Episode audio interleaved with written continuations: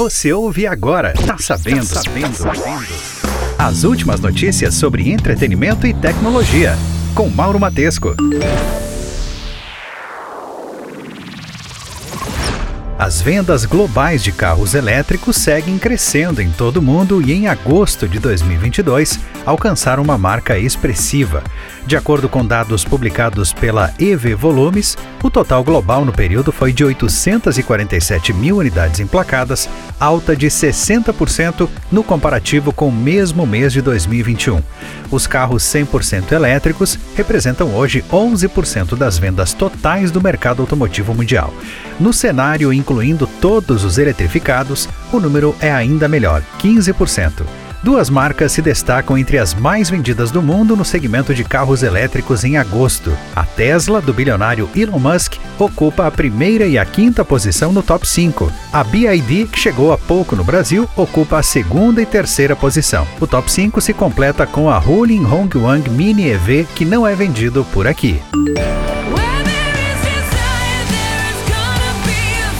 Mais de quatro anos depois do encerramento da Beautiful Trauma World Tour, finalmente Pink irá voltar aos palcos e, ao que tudo indica, de forma bem ambiciosa.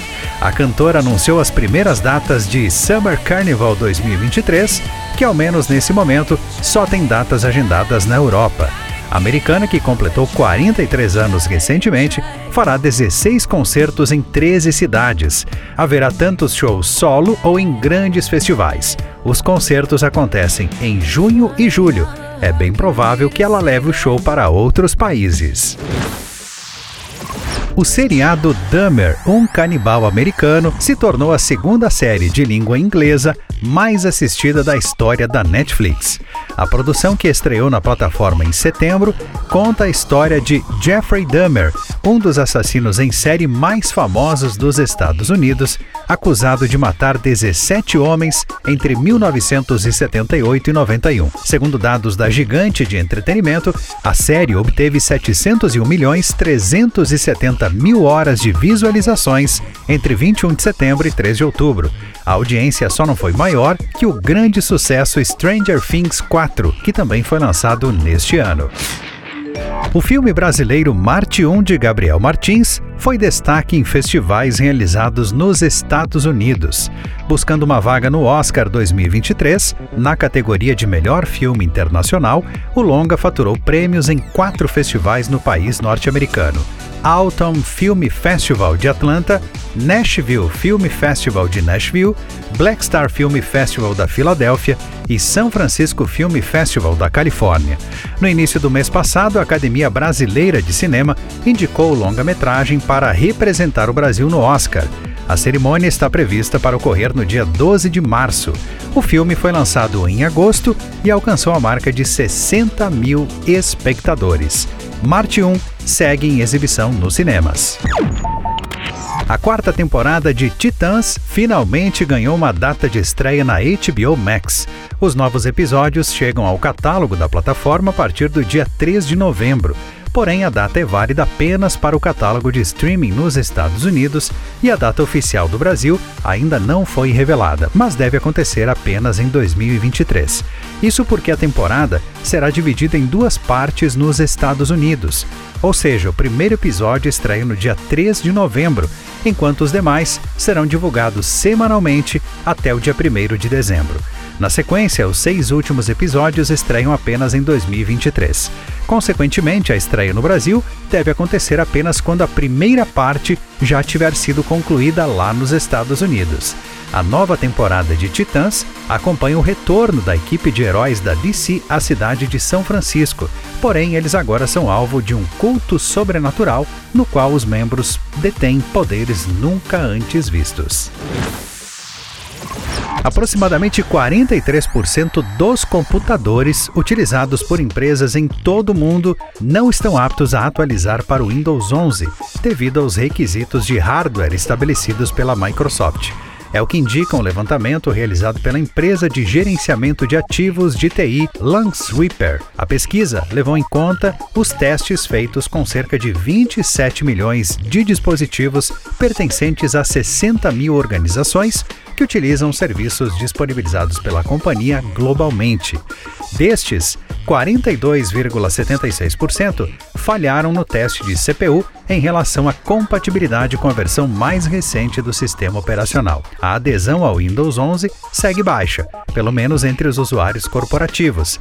Conforme o levantamento, a versão mais recente do sistema da Microsoft está presente em apenas 2,61% dos computadores analisados, número inferior até mesmo ao Windows 7, instalado em 3,38% das máquinas. O Windows 10 segue na liderança absoluta, aparecendo em 81,87% dos PCs comerciais. A Rússia adicionou a Meta na lista de organizações terroristas e extremistas. A medida é uma retaliação do Serviço Federal de Monitoramento Financeiro do Kremlin contra empresas acusadas de atentar contra a economia local. Segundo a agência Interfax, a decisão deve bloquear todos os serviços oferecidos pela Meta no país, como o Facebook, o Instagram e o WhatsApp. Não está claro como será feito o bloqueio, nem se haverá algum tipo de penalidade para a empresa, como multa ou banimento. Até o momento, não há detalhes se o serviço já foi interrompido na Rússia. A empresa de Mark Zuckerberg ainda não se posicionou sobre o assunto. Desde o início da invasão da Ucrânia, as empresas de mídia social do Ocidente aplicam retaliações contra sites que apoiam o governo da Rússia. Mais uma edição do Lola Palusa Brasil está chegando e a organização do festival divulgou a programação completa do evento. Entre as principais atrações estão Drake, Billie Eilish, Lil Nas X, Rosalia e Blink-182, banda que inclusive deve chegar ao Brasil com a formação original. Marcado para os dias 24, 25 e 26 de março, no Autódromo de Interlagos, em São Paulo, o Lola Palusa 2023 também terá atrações nacionais como Pete, Ludmilla e Paralamas do Sucesso. Os ingressos estão à venda no site Tickets for Fun com valores que vão de 1.284 até 5.448 para os três dias de festival. O mercado global de venda de computadores encolheu 15% no terceiro trimestre de 2022, em comparação com o mesmo período do ano passado. A informação é de um relatório da empresa de consultoria IDC. De acordo com o documento, foram enviados para venda 74 milhões e 300 mil PCs, termo que engloba desktops, notebooks e workstations. O motivo da queda é uma baixa demanda e, além da procura reduzida do consumidor, uma fabricação também menor por parte das marcas. No ranking de líderes do mercado global de PCs, a chinesa Lenovo segue líder isolada com 22,7%. Em segundo aparece a HP com 17,1%, em terceiro a Dell com 16,1%, em quarto a Apple com 13,5% e em quinto a Asus com 7,5%. As demais concorrentes somadas não foram nomeadas, mas chegam a 23%. A Apple foi a única empresa do top 5 que registrou crescimento no trimestre em relação ao mesmo período do ano passado, ampliando as suas vendas em 40%. A Netflix vai lançar no próximo mês um novo plano econômico visando atrair mais assinantes. A principal diferença desse plano para o básico atual é que ele vai contar com anúncios. Segundo divulgado pela Netflix, o plano será disponibilizado no dia 3 de novembro, uma da tarde, no Brasil e em mais 12 países.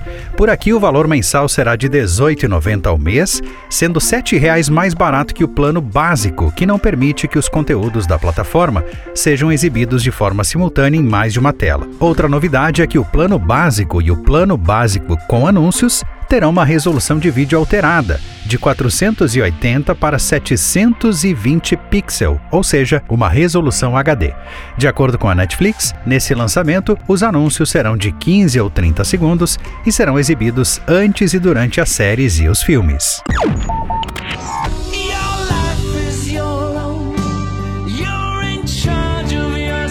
O Queen emocionou os fãs ao lançar uma música inédita gravada com o vocalista Fred Mercury. Face It Alone é a primeira faixa disponibilizada com Fred Mercury em oito anos. A canção foi feita em 1988, época em que a banda trabalhava no álbum The Miracle, penúltimo gravado pelo cantor com a banda.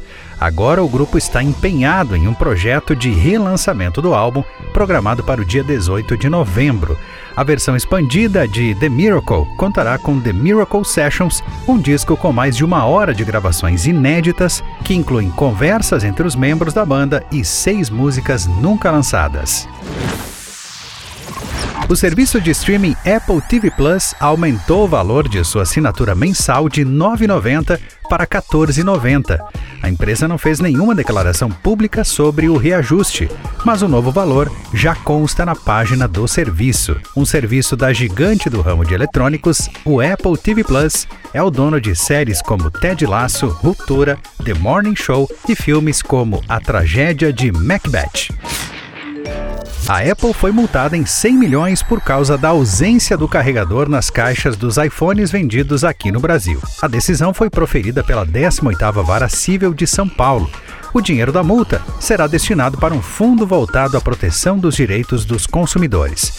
Além disso, a Justiça de São Paulo condenou a gigante tecnológica a entregar um carregador USB-C com voltagem de 20, 35, 67, 96 ou 140 watts para todos os consumidores que compraram o modelo do telefone sem o acessório. A Apple deixou de vender os telefones com carregador em outubro de 2020, desde o lançamento do iPhone 12 Segundo a empresa, a medida faz parte do conjunto de ações de proteção ambiental da marca. Em nota, a Apple informou a Exame Invest que irá recorrer da sentença. WhatsApp começou a permitir grupos com até 1.024 participantes para os usuários do aplicativo na versão beta. Em maio, o WhatsApp anunciou que grupos no app logo poderiam abrigar 512 participantes, ampliação que agradou bastante gente na época. Agora, a plataforma parece interessada em dobrar esse limite, possivelmente para melhor enquadrar os chats coletivos às futuras comunidades. Com a chegada de grupos tão grandes, as comunidades terão potencial ainda maior de unir centenas de pessoas com interesse em comum. Não se sabe quando os grupos com até 1024 pessoas vão chegar para todo mundo, e é possível que isso demore a alcançar o Brasil. O canal Tech contactou o WhatsApp, mas a empresa se negou a comentar. A Xpeng, fabricante chinesa de carros elétricos rival da Tesla, completou com sucesso o primeiro voo de teste público de seu carro voador elétrico em Dubai, nos Emirados Árabes Unidos. O Xpeng X2 é todo feito de fibra de carbono, tem oito motores elétricos, um em cada hélice, capacidade para dois ocupantes e chega a uma velocidade máxima de 130 km por hora. Segundo a fabricante, ele será adequado para futuros voos urbanos de baixa altitude e para viagens urbanas de curta distância. Porém, não há especificações sobre altitude máxima e nem sobre distância máxima dos voos, mas o teste durou cerca de 90 minutos. A operação oficial deve começar nos próximos dois anos. Você ouviu? Tá sabendo!